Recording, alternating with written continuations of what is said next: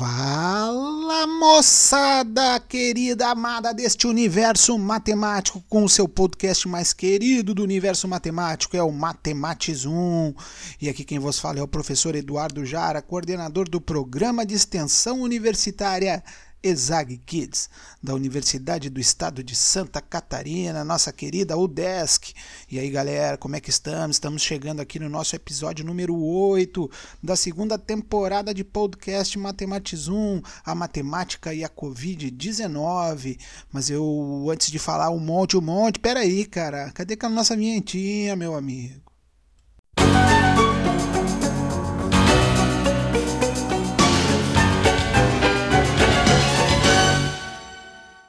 Eita, coisa linda, coisa linda. Moçada, no nosso episódio número 8 vai se chamar o seguinte: Qual dia a Covid-19 é mais letal? Beleza, depois desse seu efeito sonoro magnífico aí, professor Jara, conta para nós qual é a história de hoje. Bom, estavam me falando o seguinte, cara, perguntando assim: "Ô, oh, professor, qual é o melhor dia para morrer de covid?" Eu que? Será que eu não entendi direito? Melhor dia para morrer de covid? Eita, rapaz, o que, que essa pessoa. Ah, entendi. Qual dia a Covid está matando mais? Existe alguma sazonalidade para as mortes da Covid? Existe algum dia onde é registrado um número maior de óbitos do que outro dia qualquer da semana? É isso? Era isso. Então vamos lá, vamos lá. Mas antes de falar nesses temas, vamos falar o que, que é sazonalidade. Sazonalidade vocês devem conhecer talvez não por esse nome, para quem nunca estudou aí o conceito de sazonalidade, mas são aquelas coisas que se repetem. Por exemplo, no ano a gente tem as estações do ano: primavera, verão, outono, inverno, são estações sazonais e elas vão durar ali um período do tempo e depois vem o outro e com suas características. Então, no verão, que encheu as praias e tal, a diária no hotel vai ficar mais cara devido ao efeito sazonal da alta procura. E no inverno, o topo da serra, lá vai vender também mais café colonial para os turistas, lá no inverno, e tende a ter uma variação sazonal na sua ocupação, nos preços, no lucro e assim por diante a gente pode ter uma sazonalidade mensal. Quem aí já encarou aquelas filas de banco lá, grandes lá pelo dia 10, sempre uma fila gigante, ou no final do mês, no, mês, no dia do salário também, essas sazonalidades que ocorrem com período mensal, a gente vai encontrar também e são muito úteis para para estudar diversos indicadores que têm os seus dados registrados mensalmente. A gente pode ter uma sazonalidade semanal, por exemplo. Esse nosso podcast, que a gente sempre lança nas sextas-feiras, o nosso sextou junto com o nosso podcast Matematizum, é uma sazonalidade semanal, aquilo que se repete a cada semana, mas a sazonalidade pode ser diária. Você quer comer um pão quentinho? Então vai lá, de manhã cedo na padaria, tem o pão quentinho, tem a sazonalidade do pão quentinho. E às vezes eles fazem mais de uma fornada. Então tudo aquilo que se repete dentro de um ciclo que você consegue monitorar, você está identificando a sazonalidade. Isso pode ser muito importante para a gente identificar se existe algum dia da semana que o vírus aí é mais letal de acordo com os registros de óbito. Para a gente chegar num conceito matemático, é importante eu conversar com vocês um pouquinho aqui sobre número índice.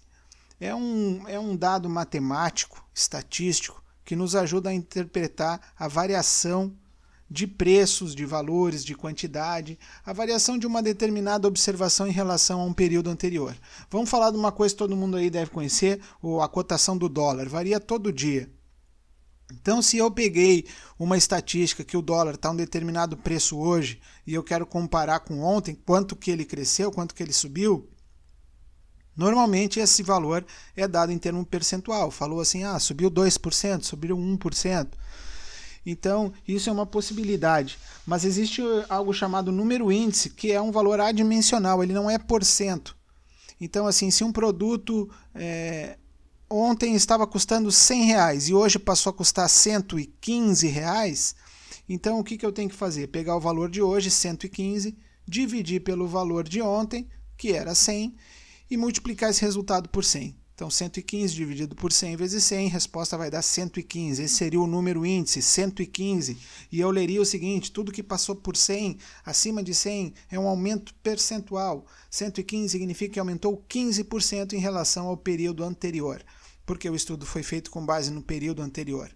Esses números índices eles podem ser de base fixa ou de base móvel, você pode comparar sempre com o primeiro dia do ano, sempre com o primeiro de janeiro do ano 2000, você pode fazer a comparação que você quiser. Basicamente, galera, já para a gente não ficar com a mente tão abstrata, pega o número de hoje, divide pelo de ontem e multiplica por 100. Aí pronto, está feito o número índice. Por que eu estou falando isso? Porque quando a gente for pensar em termos de sazonalidade, das mortes por Covid, se existe uma sazonalidade semanal, eu vou criar um número índice para cada dia da semana. E aquele que tiver o maior número índice, eu vou associar ele à maior sazonalidade. A ele eu vou atribuir o dia mais letal. E aí, como é que se faz isso em termos estatísticos? Existem muitas formas de trabalhar com número índice a área da economia, das ciências contábeis, isso é muito importante, porque atribui variações percentuais a um número que não é porcentagem. Então, ao invés de dizer que o dólar aumentou é, 1,78%, eu escrevo lá o número índice 101,78%. E se for abaixo do, do preço do dia anterior, se ele houve uma queda, então a gente registraria um número índice ele não seria negativo, ele seria, por exemplo, 98. 98 indica que foi 2% abaixo que o período anterior. Então, tudo que passou de 100, tudo que passou de 100 é um aumento percentual, tudo que faltou para 100 é um desconto percentual. Então, quando a gente cria isso para tabelas de, de óbitos, é feito um estudo epidemiológico com base no período de tempo.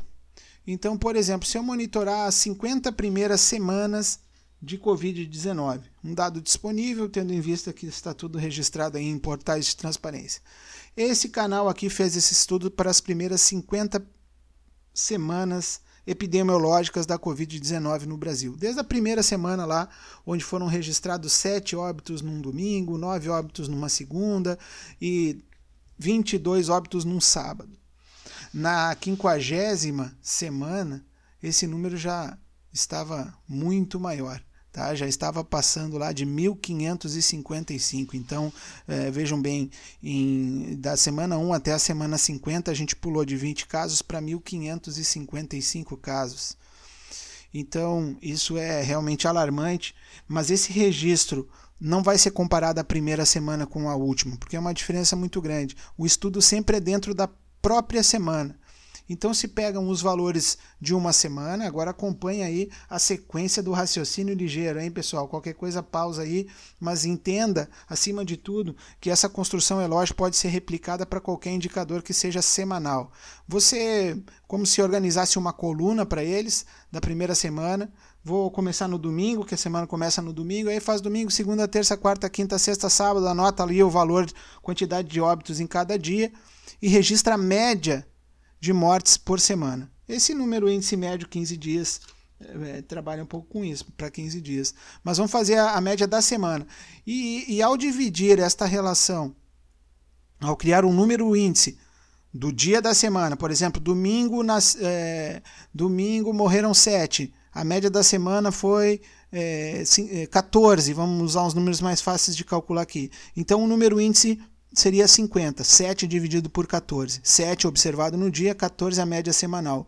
Número índice 50 significa que morreram 50% abaixo da média naquele dia de domingo. Isso vai ser uma constante aí nessa sequência. Criados os números índices para semanas, fazem fazem-se é, faz-se no final, desculpa aí o português que não é meu forte, no final você faz a média dos números índices semanais. E ao fazer a média das médias, já que o, o número índice, digamos assim, ele é, é, baseado numa média, mas ao fazer a análise de todas as semanas e, e, descobrir o número índice de cada domingo ao longo dessas 50 semanas, fazer a média desses números índices, a gente vai ter um número índice sazonal.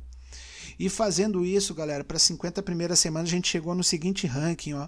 Os dias que são mais letais são quarta e quinta. Quinta-feira é o dia com mais registro, número índice 127. Significa que 27% acima o número de mortes é registrado na quinta-feira. Menor o número índice 53 para um domingo. 53 está 47% abaixo do número de médio de mortes registrado por semana. Então, domingo menor letalidade, 47% abaixo da média E quinta, maior letalidade, 27% acima da média. Então vamos pensar assim: ah, estão combinando para falecer? Não, não estão. Qual é o melhor dia para falecer? Eu respondo para aquele meu aluno que perguntou: 30 de fevereiro, esse é o melhor dia, porque a gente não vai falecer, a gente vai desenvolver a mente, transcendência matemática, muita saúde, se cuidando, todo mundo no combate ao Covid e acelerando a fala, porque esse podcast é de apenas 10 minutos e alguns segundos de gorjeta. Grande abraço do professor Jara, do canal Exag Kids, Matematizum, Matematizum lá no YouTube, nos segue, rompemos a barreira de 500. Fui!